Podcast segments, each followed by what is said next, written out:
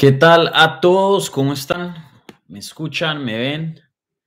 Por ahí pongan algo en el chat, si ese es el caso. Bueno, eh, ¿qué tal amigos? ¿Cómo están? Eh, bienvenidos a la reacción a los resultados de UFC 267. Mi nombre es Dani Segura, yo soy periodista de MMA Junkie y USA Today Sports y como ya saben soy el host aquí de Hablemos MMA. Eh, si me ven aquí en un setting distinto, no estoy en mi apartamento en la Florida, de hecho estoy visitando una amiga aquí en Washington, D.C., eh, entonces estoy en el apartamento de ella, por eso eh, tengo una cocina atrás no tengo mi, mi, set que estamos acostumbrados de ver. Entonces, eh, pero aún así quería hacer un video eh, dando mi reacción y analizando los resultados de UFC 267, porque eh, obviamente una cartelera muy, muy grande. Así está en vacaciones, ustedes saben que aquí siempre eh, trabajando, es un poco oscuro esto, sí. pero bueno, le subo aquí el brillo, así no, no está tan oscuro. Perfecto, ahora sí me ven mejor. Vale, entonces, como siempre, por favor, síganme en Twitter y Instagram en arroba Danisegura TV. Igualmente, Hablemos MMA en arroba Hablemos MMA. Eh, den un like a este video y por favor suscríbanse si todavía no se han, no se han suscrito. Bueno, también les quiero recordar que el, el, el super chat eh, está abierto, ahí pueden donar dinero si quieren apoyar eh, este canal. Entonces, obviamente, cualquier cosa que manden al canal es bienvenida. Así que muchas gracias, ¿vale? Entonces, empecemos. como siempre, si tienen alguna pregunta sobre alguna pelea o algo en específico, pónganla en el chat de YouTube y yo se las voy a contestar. ¿Vale? Entonces, eh, empecemos con el evento estelar. Eh, ¿Qué puedo decir? O sea, que hay mucho, mucho de qué hablar después del resultado que vimos. Eh, la verdad, Glover Teixeira, con 42 años de edad, le pasa por encima al campeón actual, Jan Blachowicz. Bueno, en ese tiempo, una, un desempeño increíble, una pelea extremadamente dominante, donde casi ni le conectan al Glory Teixeira. Creo que ahí hubo un par de puños que sí lo conectaron, pero más allá no hubo así un, un tiempo, alguna situación del combate donde Glory Teixeira se vio en un mal lugar, donde se vio tocado, donde se vio que estaba perdiendo la pelea. No, esto fue del lado de Teixeira, una goleada, esto fue súper dominante. Glover Teixeira prácticamente hizo lo que sabíamos que iba a hacer y de hecho yo mismo lo había dicho eh, en este canal, ¿no? Yo pensé que Glover Teixeira iba a ganar y les había dicho cómo iba a ganar y así fue. Eh, él simplemente tenía una ventaja muy, muy grande en el suelo, no tenía eh, necesidad de intercambiar con Jan Blachowicz, teniendo en cuenta la quijada de Glover, que es buena, pero pues ha sido terminado por eh, puños en el pasado. Igualmente también pues eh, es alguien, el Jan Blachowicz, una persona que ha sido dominado por luchadores. Entonces era muy fácil predecir esta pelea, eh, no, no predecirla, porque yo les había dicho que era reñida, pero en cuanto a al camino de victoria de Gloria Teixeira, eso era muy fácil de predecir. Yo les había dicho, lucha, lucha, lucha, ground and jiu-jitsu, control. Esas eran las claves de Gloria Teixeira y obviamente así fue como la pelea se desarrolló. Entonces, eh, Gloria Teixeira derriba a Jan Blachowicz en el primer round, completamente lo domina en el suelo hasta que suena la campana. El segundo round sí intercambiaron un poquito, sí la pelea se llevó un poquito a cabo de pie, pero otra vez termina en el piso con un excelente takedown de Gloria Teixeira y ya después eh, viene eh, el back mount y ya después viene la sumisión que fue un mata león en el segundo round. Y bueno, ahora, hoy día, el Glory Teixeira es campeón de las 205 libras con 42 años de edad, siendo el segundo campeón más viejo de la historia de la compañía. Increíble historia, o sea, esto no lo pueden escribir en un cuento, esto es de película, me imagino.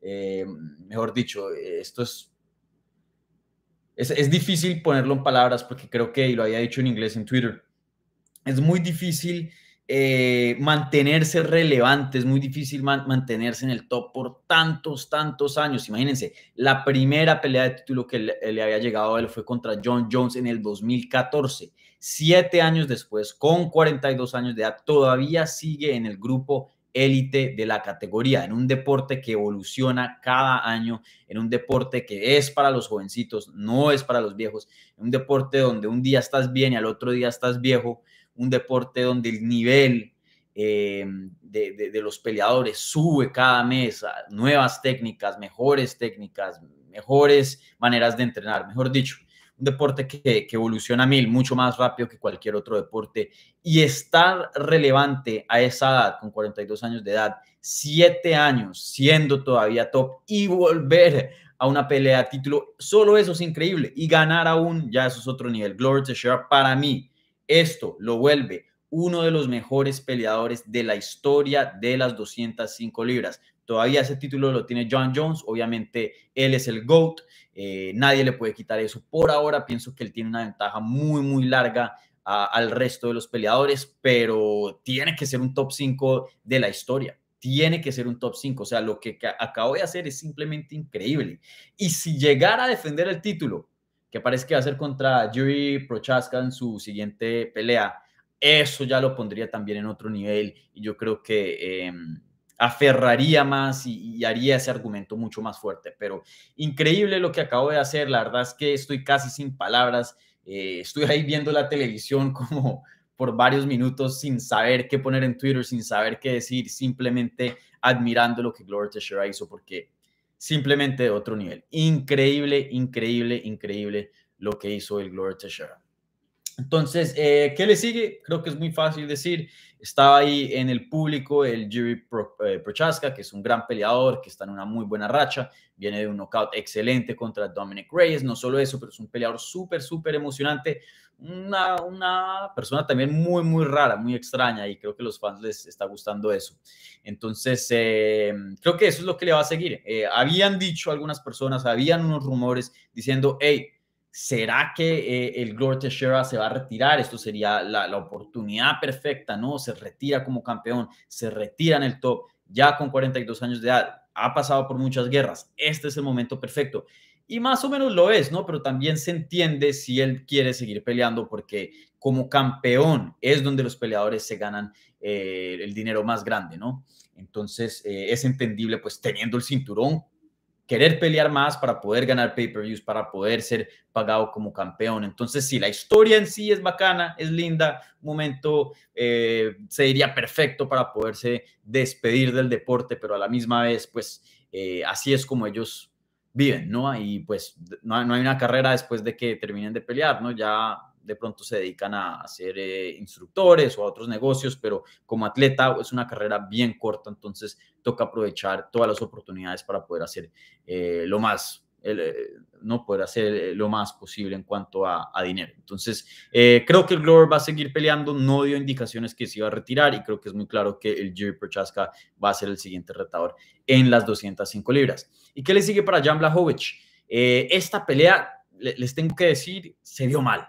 ¿no? Lo dominaron completamente. Yo les había dicho en inglés, igualmente en este canal, él tiene una debilidad con la lucha. Corey Anderson eh, lo compró hace unos años atrás. De hecho, cuando los dos estaban agarrando en Twitter, cuando Corey Anderson le gana a Ryan Bader, muchos decían, Corey Anderson, ¿quién es Corey Anderson? Lo, eh, el Jan Blachowicz lo destruyó el otro día, eso fue hace poquito, ¿no? ¿Cómo así que va a decir que es mejor que, que Jan Blachowicz? Imposible. Pero creo que después de haber visto este desempeño con Gloria Teixeira, y sabiendo lo que puede hacer Corey Anderson, uno sí se queda pensando, ¿no? Yo creo que si Jan y Corey llegan a pelear hoy día, mmm, cualquiera puede ganar, creo que es una pelea reñida, pero no, uno no puede eh, fácilmente cancelar, uno no puede fácilmente decirle al Corey Anderson que no puede ganar el combate, viendo cómo el Glover Teixeira dominó a Jan, ¿no? Entonces creo que eh, un argumento muy válido y creo que esta derrota eh, hace ese argumento aún más fuerte, que Corey Anderson hoy día es uno de los mejores en las 205 libras. Entonces, eh,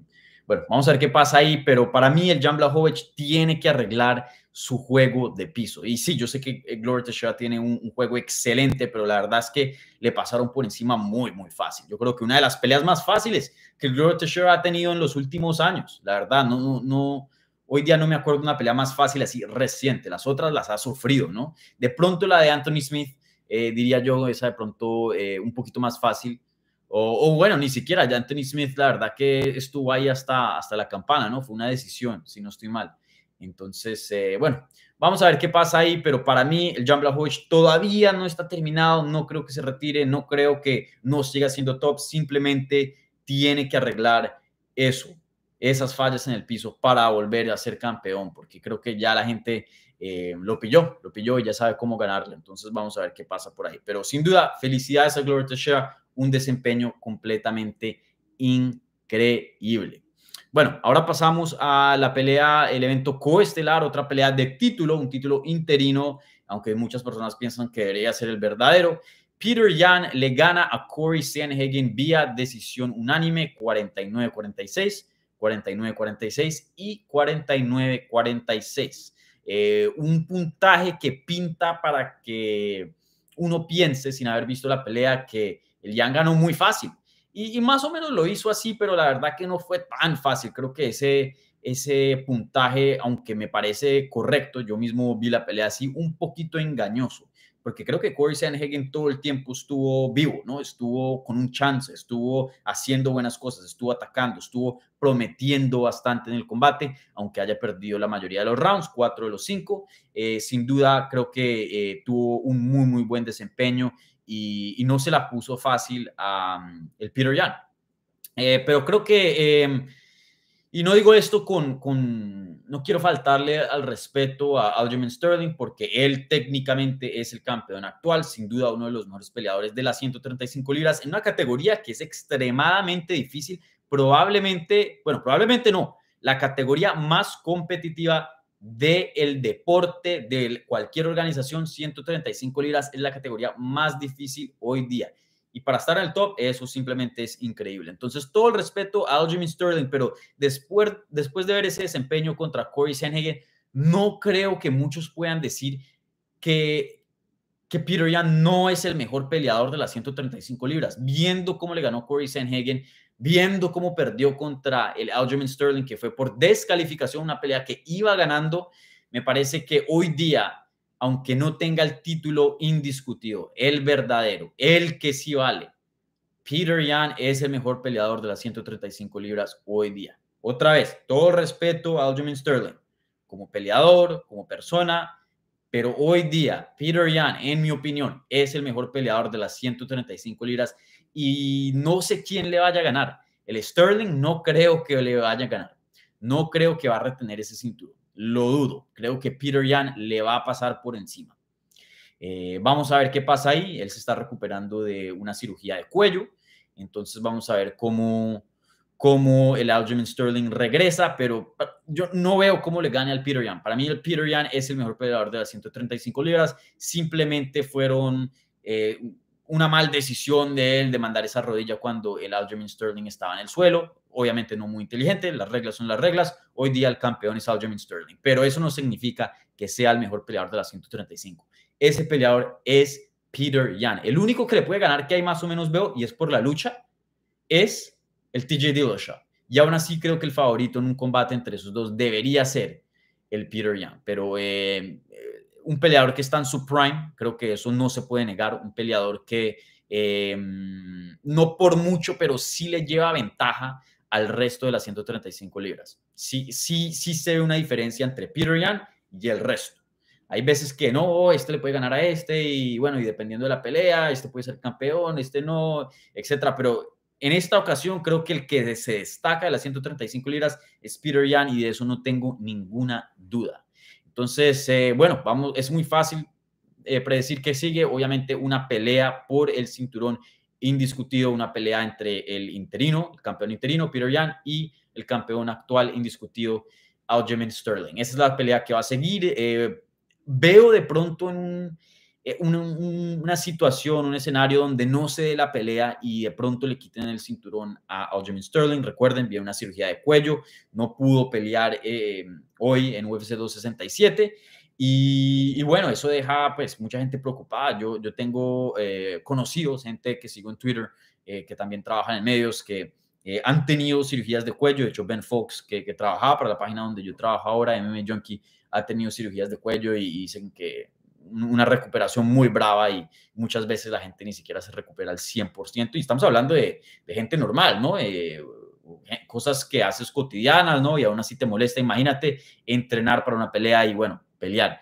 Entonces, eh, obviamente aquí le pego la maderita, em, espero que, que, todo esté bien, le deseo toda la suerte a Aljamain Sterling, pero también no nos podemos olvidar que viene una, una cirugía muy, muy complicada. Entonces, eh, ojalá que se haga la pelea, ojalá que los dos peleadores lleguen 100% a ese combate, un combate de alto nivel, un combate muy emocionante, sin duda un combate donde eh, el Aljamain Sterling ofrece bastante, pero como lo ha dicho, creo que un combate que el Peter Yan debería ganar, eh, no fácilmente, pero sí cómodamente, en el sentido de que no, no, no, no creo que esté tan reñido que termine en, contra, en controversia o, muchas personas estén eh, ¿no? Eh, divididos de quién haya ganado la pelea. Creo que si esos dos vuelven a pelear, Peter Yan va, va a ser un, un, ganador bien clarito.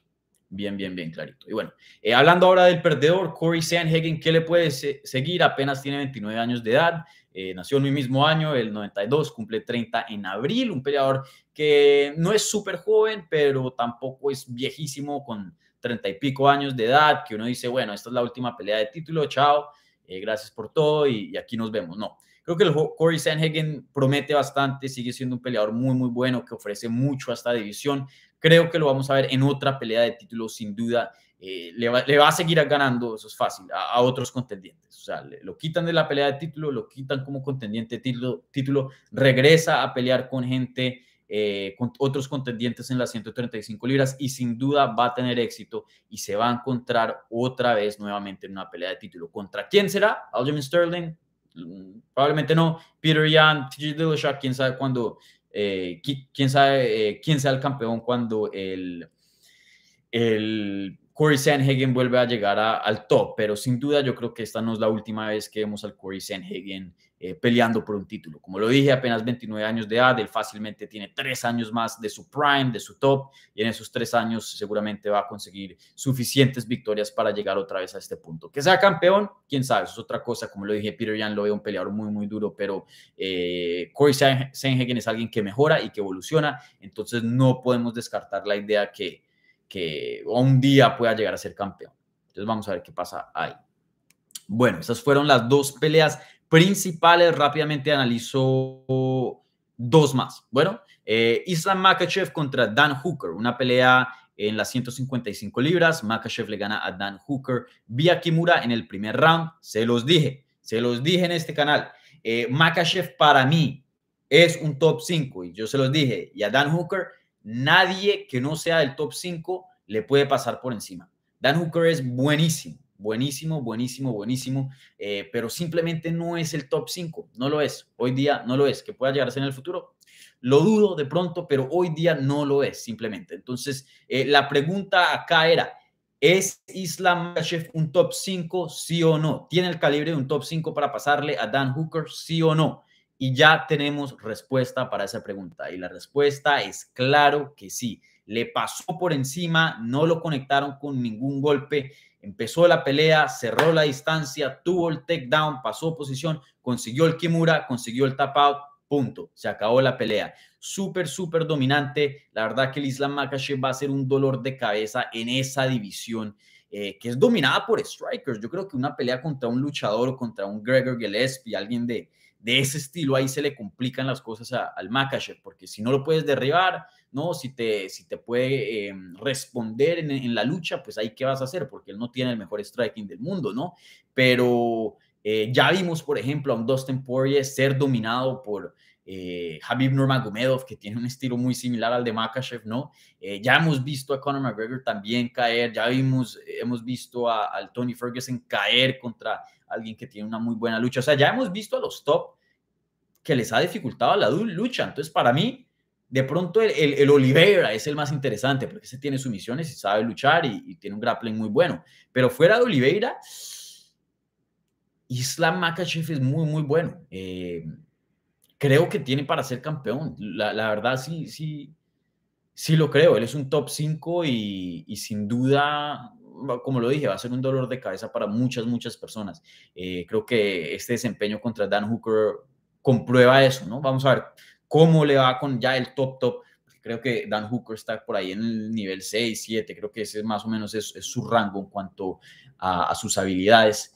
Eh, pero sin duda, Islam Makachev es, es top 5. Eh, a ver, ¿qué le sigue? Eso sí va a estar bien interesante. Veamos rápidamente eh, la división de las 155 libras aquí en ufc.com. En los rankings, obviamente tenemos una pelea ya fichada entre Charles Oliveira, el campeón, y Dustin Poirier. Justin Gage iba a pelear contra Michael Chandler. Mm, para mí, el Makachev le falta una más. No, no, no me parecería justo eh, que le gana Dan Hooker y ya le dan una pelea de título. Sí, viene una racha larguita, pero hey, acabaste de llegar al top. O sea, no. Hay otros que ya llevan peleando en el top y tienen ya varias peleas eh, ganadas eh, consecutivas, entonces de pronto se merecen algo un poquito mejor.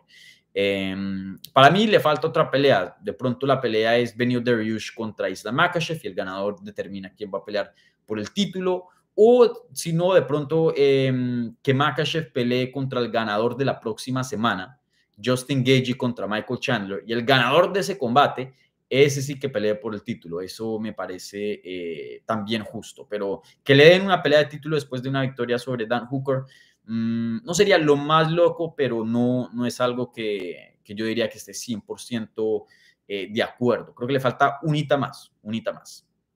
Y bueno, rápidamente ahora hablamos de, eh, de, mm, Mr. Hamzat Shimaev, eh, un peleador que... habían muchas preguntas del Hamzat. ¿Será que es hype? No, porque mucho es medios, mucho es entrevista, mucho es cómo habla, cómo dice, de dónde es, su acento, etcétera, lo otro. Y obviamente ha tenido buenos desempeños, pero pues también no se ha enfrentado con niveles así muy, muy top. Y, para mí, yo respeto muchísimo a, a Li Jingliang. Es un peleador que es un top 15 comprobado, un peleador que es muy, muy hábil y un peleador muy, muy duro de vencer. Y para mí esto va, bueno, era, es un, test muy grande para Hamzat y, y, pensé que iba a ser una pelea dura para él, pero la verdad que le pasó por encima y facilito lo somete, eh, eso fue en el primer round, si no estoy mal. Em, sí, señor, en el primer round somete eh, Hamzat a Li Jingliang, Li y, bueno, consigue otra victoria más dentro de UFC y sigue como invicto no solo en UFC, pero también en su carrera como profesional. Ya tiene 10 victorias. Entonces, para mí, ¿qué le sigue? Me gustaría verlo contra un top 10 Ahí él estuvo hablando en la rueda de prensa que quiere una pelea contra Nate Díaz, también creo que lo puso en Twitter. Para mí, yo odio, odio ese combate porque Nate Díaz es un peleador que es bueno, pero él no está en la línea de contendientes, él no, es, él no está en el mundo de pelear por un título, él está en el mundo de las super peleas. Entonces entiendo por qué él quiere esa pelea, Hamza, entiendo por qué UFC también quiere hacer ese combate, pero para mí no me gustaría verlo, creo que es muy fácil de predecir eh, el, Shimaev le pasa por encima a Nate Díaz. Es un, estilo terrible para los hermanos Díaz. Ya los hemos visto pelear contra luchadores fuertes millones de veces. No necesitamos verlo otra vez. Eh, sí, entiendo por el punto de negocios que sería la decisión adecuada. Es la última pelea de Nate Díaz. Entonces, para UFC, ellos quieren que cualquier persona que se vuelve agente libre, que termine peor, o sea, que lo noqueen en el primer round y que se le destruya todo, así no haya a la competencia y pueda hacer peleas grandes con la competencia. Ellos quieren eso. Seamos, seamos en esto, negocios son negocios, ¿no? Y esto no es que, em, eh, no, es por decir que UFC es malo o, lo que sea, pero eso, esos negocios, toca entender eso, ¿no? Y bueno, y a la misma vez subes, eh, construyes, eh, le subes la fama a el Hamzat, porque obviamente una pelea de Nate Díaz va a traer mucha, mucha atención y esos dos se van a encajar bien duro eh, en lo que es los medios y, en la anticipación al combate, porque a Hamza le gusta hablar, ¿no? Entonces entiendo por qué UFC quiere hacer ese combate, pero para mí ese combate no, no hace nada. Para mí, Nate Díaz está en otro cuento, Hamza en otro rollo. Hamza está en el camino a comprobar que es uno de los mejores del mundo. Nate Díaz está para poner peleas divertidas y hacer dinero dos mundos completamente distintos, ni uno ni el otro está correcto ni equivocado, simplemente son dos mundos distintos y ya. Entonces, eh, para mí, que Hamzat se olvide de Nate Díaz, que pelee contra un, no sé, un Steven Wonderboy Thompson, que es un veterano bien respetable, sería una pelea bien grande, eso fácilmente puede ser el evento estelar de un Fight Night, de pronto contra un Belal Mohamed también sería interesante, que está en el número 9, eh, Michael Chiesa también sería un buen combate, más o menos ese es el rango. Eh, no me gustaría verlo contra el top 5, no se lo merece, de 5 para abajo sí. Steven Thompson es ahí el, el borde, está en el número 5. Michael Chiesa en el 6 y bueno, ya ahí abajo hay otros nombres. Pero no me gustaría verlo contra Vicente, creo que Vicente se merece una pelea de título una pelea de dinero contra Nate Díaz. Leon Edwards obviamente va a pelear contra Jorge Masvidal, si Leon Edwards llegara a ganar, olvídense de meterlo en una pelea contra Hamzat, él debería estar peleando por el título. Y, bueno, y otros contendientes ahí top, creo que otras personas que han hecho un poquito más que Hamzat, que tienen un poquito más de trayectoria, se, se merecen esos grandes nombres. Por ahora, que pelee entre el 5 y el 10. Como lo dije, Michael Chiesa es una buena opción, Steven Thompson también otra opción, Bilal Muhammad otra opción, pero entre esos creo que es algo justo sigue siendo un paso para adelante en cuanto a, fama y en cuanto a nivel también, pero no muy alto. Eh, creo que eso es lo indicado para Hamzat eh, Shimaev en, su siguiente combate. Bueno, eh, con eso terminamos el análisis de UFC 267. Ahora paso a las preguntas.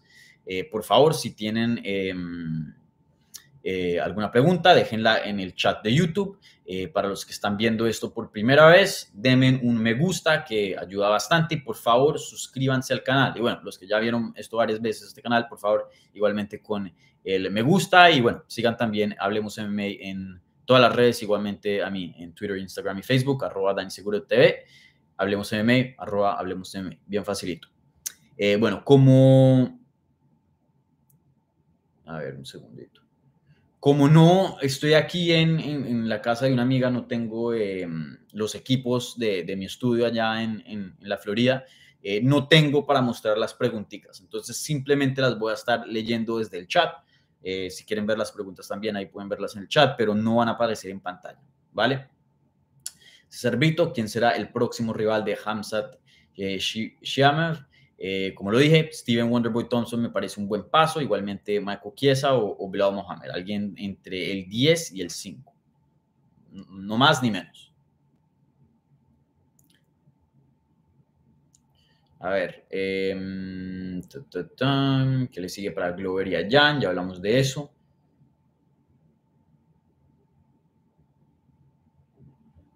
El comentarista de Canal Combate lloró por la victoria. Increíble cómo anhelaban esa victoria en Brasil. Si es que, es que ese Glover es un crack, ese Glover, yo lo entrevistaba, ese Glover es una muy, muy buena persona, súper buena gente, súper humilde, no, no le ha llegado la fama a la cabeza, una persona muy tranquila, una persona muy nice, muy amable, eh, una persona un tipazo ese, ese, ese Glover Teixeira. Entonces, eh, y obviamente estando en Brasil es una leyenda por todo lo que ha hecho, todas las grandes peleas que, que le ha dado al país. Entonces, eh, no me sorprende que, que, los de combate estén llorando porque la verdad que es algo increíble. Y, tremenda historia, los 42 años de edad, ganar un título hoy en el 2021, cuando él ya lleva 20 años peleando, creo que empezó en el 2002, imagínense. Eh, ahí está Alexa. Eh, Sí, increíble, increíble, increíble. Em, una historia increíble. La verdad que esto es, es, es papel. Ya, shut up. ¿Qué es eso? Alexa, Amazon, lo que sea. A ver, ¿qué más hay por aquí? Eh, Otras preguntas. Pensé que Jan iba a aguantar más. Em, no. O sea, yo lo veía o lo noqueaba al Jan Blachowicz al Glover Teixeira o Glover Teixeira le pasaba por encima del suelo. Se los dije acá, yo les dije, a mí no me gusta dármelas, a mí no me gusta ser creído, ustedes me conocen, soy una persona muy tranquila de naturaleza, muy humilde, pero se los dije. Claro, y cuando yo estoy mal y, no, no, no atino, no, no, no le doy bien a la, cosa, yo también acepto, hey, no, aquí la cagué, aquí no, no estuve estuve bien. Pero en esta ocasión, así, así mismito se los dije. A ver, mm, ¿qué otras preguntas hay por aquí? ¿Qué opinas sobre los cinturones interinos?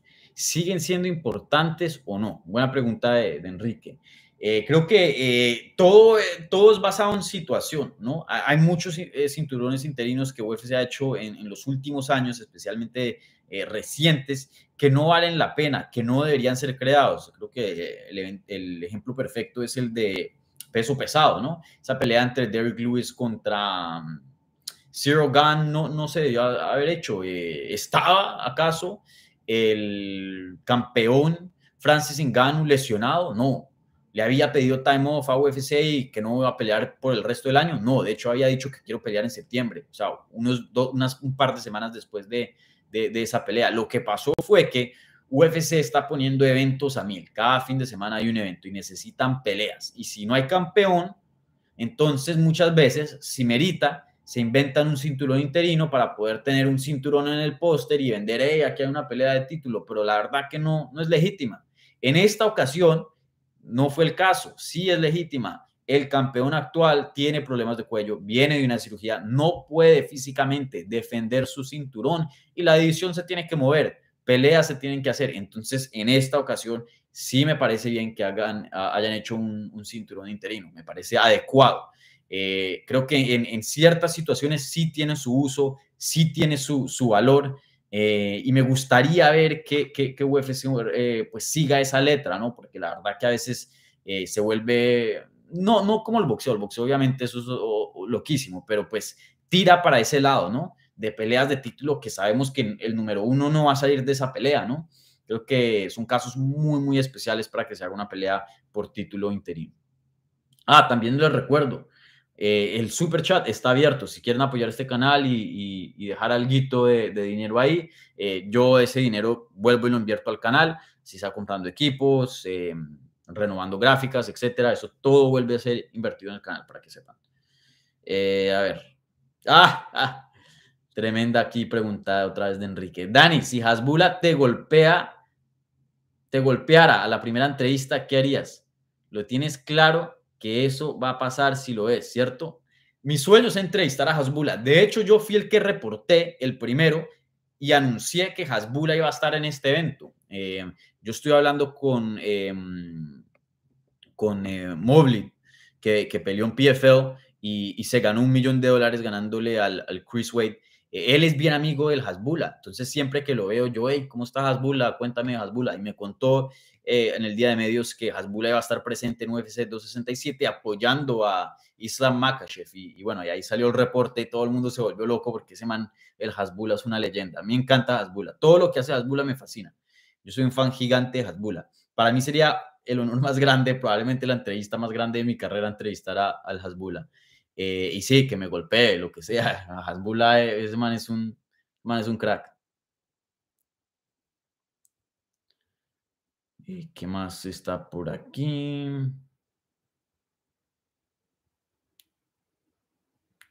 Manuel pregunta, ¿crees que Sterling debería ser despojado si no está listo para la revancha contra Jan? ¿Cuánto tiempo debería estar cuánto tiempo debería esperarlo UFC? Sí, yo hablé de esto un, un poquitico hablando, analizando la pelea eh, hace unos minutos atrás.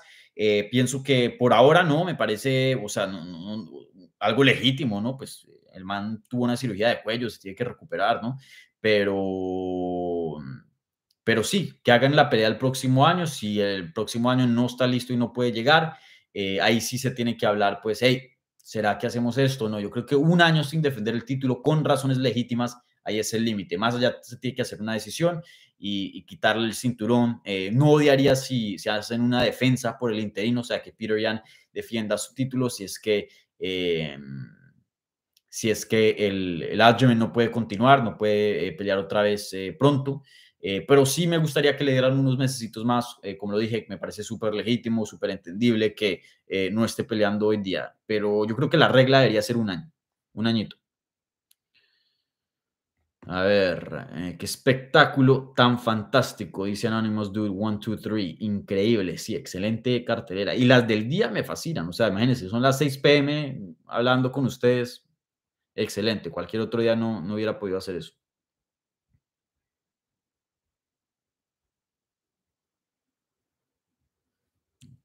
Por aquí. Este programa me ha dado amor por UFC para que dure 10 años. Sí, una muy buena cartelera. Y nos sigue otra buenísima. Estas dos semanas va a ser increíble. La próxima semana, UFC 268 en Nueva York. Una cartelera excelente. A ver. Se extrañó a Bruce Buffer, dice Enrique. Para mí no, a mí me encanta em, el, eh, el, Joe Martínez. De hecho, no, sé si ya se han dado cuenta, pero la introducción de Hablemos MMA, de este canal, de este programa eh, en el lado podcast, la hizo Joe Martínez. Eh, cuando dice, estás escuchando Hablemos MMA con Dani Segura, ese es el Joe Martínez. Yo le había mandado un email eh, y él, con todo el cariño del mundo, me, hizo el favor de hacerme la intro y, bueno, voy a ver cómo lo añado en, el, en, lo de video porque también sería bacano. Para mí, el Joe Martínez es un excelente announcer, hace un, trabajo increíble, pronuncia todo muy bien. Obviamente Bruce Buffer tiene su estilo, eh, tiene mucha, es un poquito menos tradicional que, que, el Joe y pues obviamente muy querido porque pues es prácticamente una institución dentro de UFC, pero para mí el Joe Martínez eh, no, o sea, no se extraña al Bruce Buffer, creo que hace un, un trabajo increíble. Para mí el Joe me encanta. Y él hace boxeo también, tiene una voz excelente.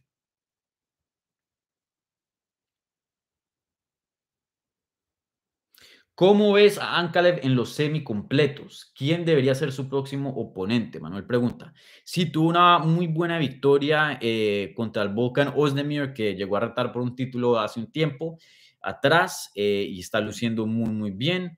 Tiene 29 años de edad, debería estar eh, entrando a su prime, ¿no? Lleva una, dos, tres, cuatro, cinco, seis, siete victorias consecutivas y cada vez es sube el calibre, creo que se merece una pelea bien, bien grande, de pronto un main event en un Fight Night, creo que le vendría bien, eh, no sé, de pronto un...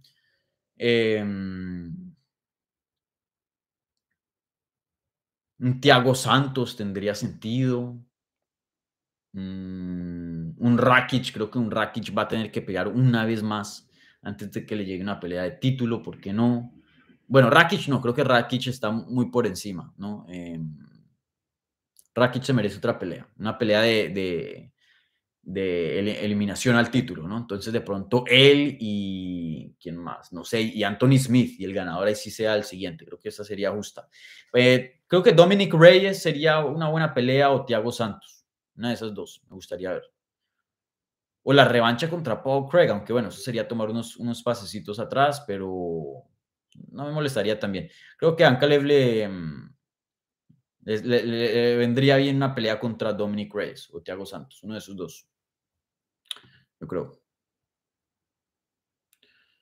A ver. Em, Dani, ¿es la victoria de Glover más impactante que la de Holly Holm contra Rondy Rousey? Gracias. Sí, sí, sí, sí, sí. En cuanto a impacto, bueno, en cuanto a impacto, no, porque ese, ese head kick knockout, eso fue ya quedó ahí eh, impreso en la historia, ¿no? Eh, esto no fue así, no fue tan espectacular, pero creo que eh, lo que significa la victoria sí es más grande, porque Holly Holm entrando a ese combate estaba en su prime, o sea, eso era lo mejor de Holly Holm, ¿no? Ahí estaba en, en su mejor momento, ¿no?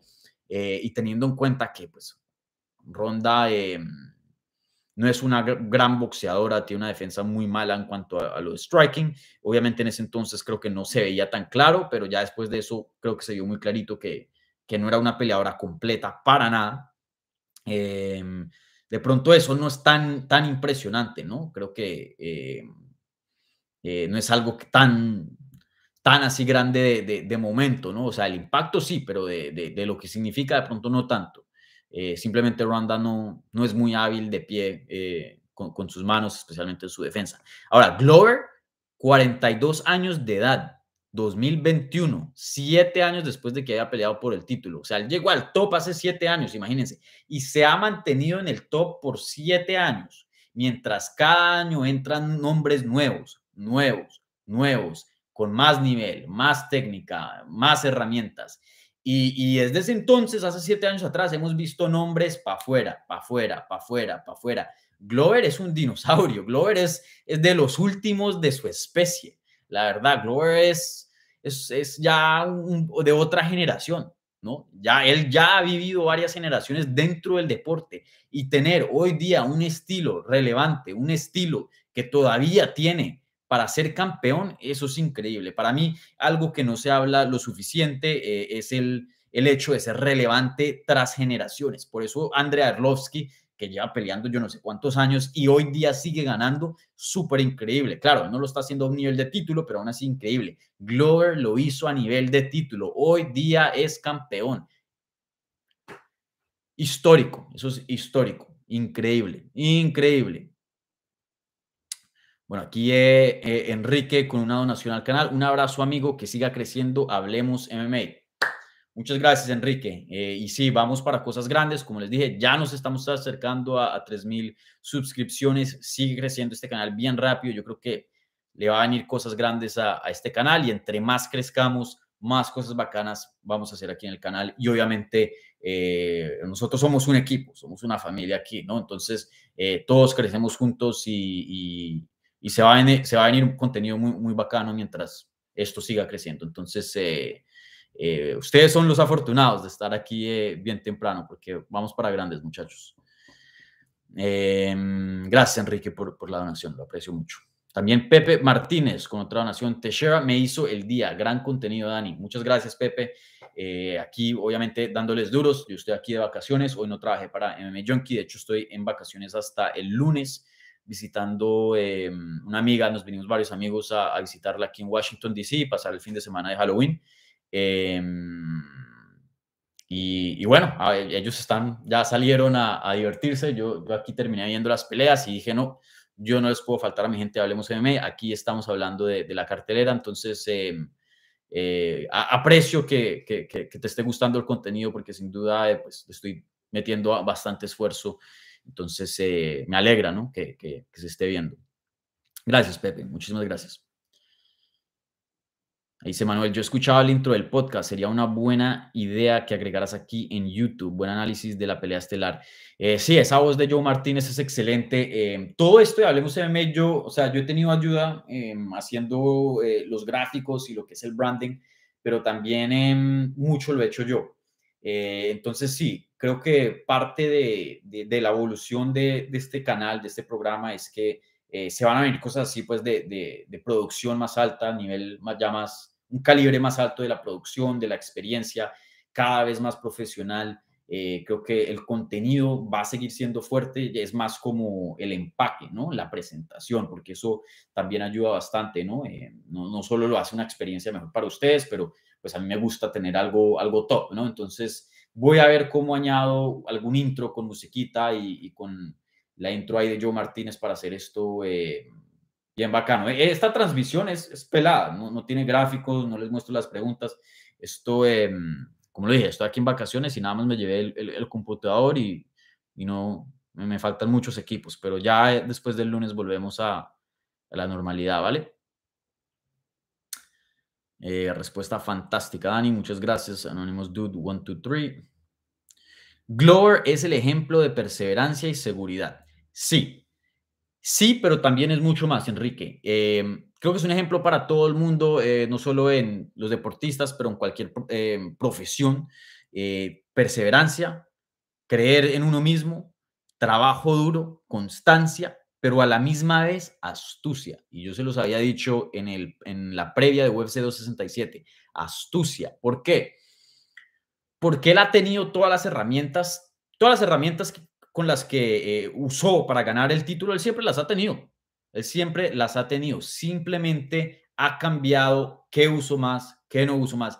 Creo que también en, la vida eh, es un buen ejemplo porque todos tenemos un potencial, todos tenemos herramientas en cualquier profesión que estén ustedes o, trabajo, hobby, lo que quieran, em, pero a veces no, no las sabemos usar bien, ¿no? no, no nos enfocamos en otras áreas y, y por pronto eh, descuidamos otras o, o, no cambiamos también con los tiempos, ¿no? Eso toca estar muy pendientes de, alrededor y evolucionar con el tiempo, ¿no? No solo quedarse uno em, lo mismo, ¿no? Y eso creo que Glover es lo que más me impacta de, esto. Sí, 42 años de edad, eh, sí, campeón, pero, pero el hecho de, de, cambiar su estilo, moldarlo, de, adaptarlo mientras los pasan los años y, reaccionar a su alrededor, viendo que no, no solo qué es lo que está pasando alrededor, pero también qué le está pasando. Ya no soy tan rápido, ok, entonces usemos más la lucha ya mi quijada no es tan fuerte, ok, boxeemos un poquito más, mis reflejos no son tan rápidos, usemos la lucha más, eh, sigo siendo fuerte, bueno, el ground and pound, mejor dicho, el Glover es alguien que se ha adaptado, esa es la palabra, se ha adaptado a las circunstancias y hoy día esa adaptación, esa habilidad de poder cambiar con los tiempos, em, es increíble, la verdad que un crack el Glover, una, una historia fantástica, fantástica. Em, Pepe, Dani, ¿qué opinas de los comentarios de Corey Anderson? Eh, ¿Recientes? ¿Hoy, ¿Hoy puso algo? Déjeme y, veo el Twitter ahí de... Ah, sí, mira. Abro el Twitter y es la primera, el primer comentario. Ya un segundito. Mm, Corey. Eh, veo, no, me aparece. Aquí está. El Corey Anderson, que a ver qué puso en Twitter. Congrats, Gloria Teixeira, super happy for him. Excelente. Luego puso, as I said, o sea, como lo había dicho, ah, perdón, no hice la traducción. Felicidades, Gloria Teixeira, eh, súper feliz por él. UFC 267. Luego pone otra vez, as I said, como lo dije, Jan estaba muy preocupado de mí después de que yo hice mi trabajo y él se olvidó de su propio trabajo. Eso es lo que pone. O sea, que se enfocó en su victoria de Ryan Bader y no se enfocó en Glover. Luego puso, Glover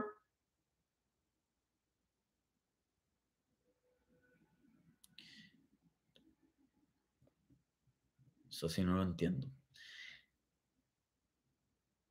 Glover pudo con mi peso. Cualquier persona le pueden conectar con un puño grande. Pero no hay suerte en tres rounds de ground and pound y, un, y, un, y una sumisión en el segundo round. Eh, sí, no, sí, no, porque eso significa que cualquier striker siempre tiene suerte, que solo los luchadores, pues, eh, que usan su wrestling son los que de verdad ganan porque controlan la pelea. No, no. Eso es parte del juego y del poder y el striking de, de Gianni. Eso es un arma, ¿no? Eso es un arma.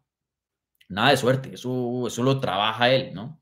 Eh, pero como lo había dicho hace unos minutos atrás, creo que esta victoria de, de Glover, teniendo en cuenta que Corey le ganó a Glover, y que vimos cómo Glover le ganó a Jan, que, era el campeón, y teniendo en cuenta las habilidades del Corey Anderson, creo que es una pregunta válida. De pronto, Corey Anderson es el mejor dos, 205 libras hoy día, de pronto. Eh, pienso que Glover le gana en una revancha, pero es una pelea cerrada, una pelea muy cerrada. También estilos le favorece al, Anderson, ¿no? Eh, ¿Quién quita? El Jan Blachowicz de pronto también otra vez le pasa por encima si llegan a pelear una tercera vez. Pero, pero no creo que es loco pensar de que Corey Anderson hoy día es el mejor 205 libras. ¿Que hay un argumento? Lo hay. Eh, porque muchas, muchas personas dicen, ah, no, pero pelean Bellator. No, ya no, no stop. No, señores. Bellator tiene, tiene top, tiene calibre. No tiene mucho. Obviamente UFC es donde está em, el número más grande de peleadores de alto calibre, pero Bellator tiene, tiene uno que otro bien, bien bueno. Bueno amigos, eh, ya esa fue la última pregunta. Eh, muchísimas gracias por todo el apoyo, muchísimas gracias por su sintonía. No se olviden, por favor, denme un like, un me gusta, suscríbanse al canal, cuéntenle a sus amigos, compartan este programa a, través de las redes. Eh, si quieren contenido en audio portátil, vayan a podcast, Apple Podcast, Spotify, Google Play, donde quieran y suscríbanse a la plataforma de Hablemos MMA en podcast para obtener todo este contenido en audio, ¿vale? Así que muchísimas gracias, que disfruten su sábado y nos estaremos hablando pronto. Chao.